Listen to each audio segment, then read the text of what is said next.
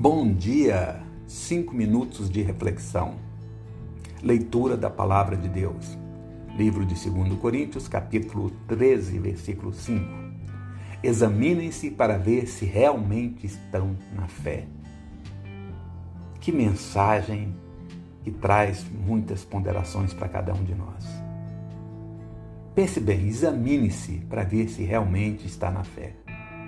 O pastor Carlito Paz, da igreja da cidade, lá de São Bernardo, São Paulo, disse o seguinte: Observo que a sociedade hedonista pós-moderna vive como se o céu não existisse.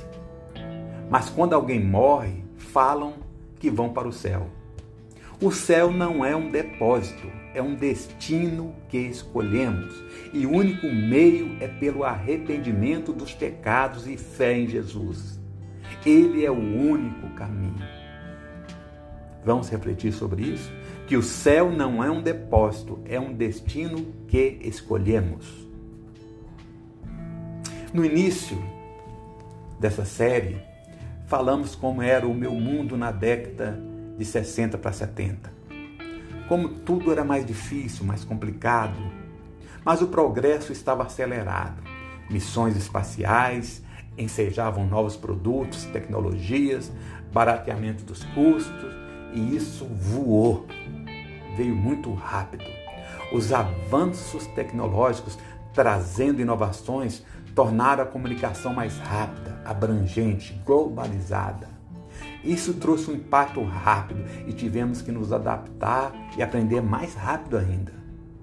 Quem ainda se lembra do reloginho digital piscando em algum eletrônico da casa? Os mais velhos nem sabiam como acertar as horas. Mas o que aconteceu conosco?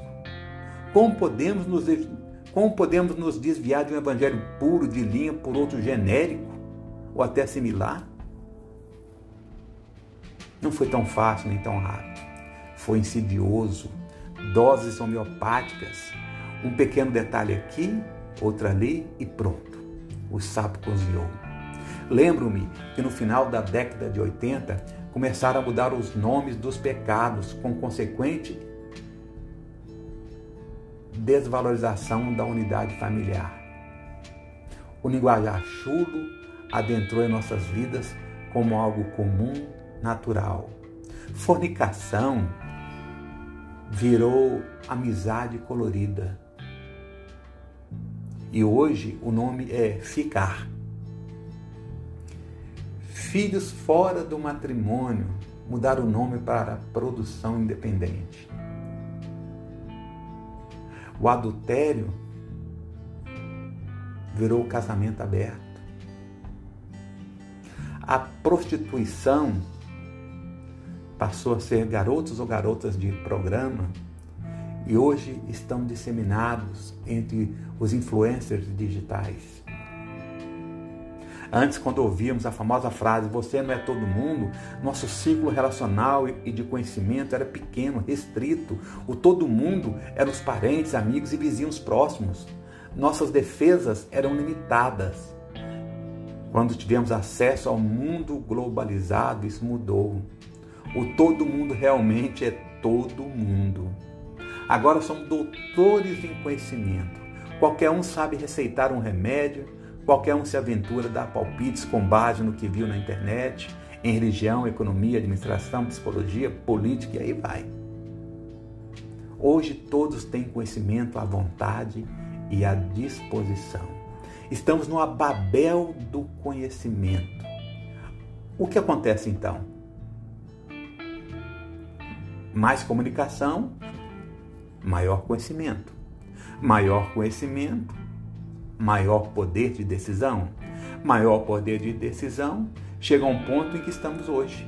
Cada um vai para onde o seu nariz aponta. Para entender e compreender o nosso envolvimento em toda essa mudança, é preciso saber mais sobre o momento e o ambiente social em que vivemos. O ambiente social no qual vivemos é influenciado por três conceitos que caracterizam a chamada pós-modernidade.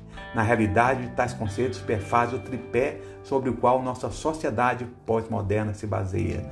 São eles chamados de relativismo, pluralismo e humanismo. Falaremos disso depois.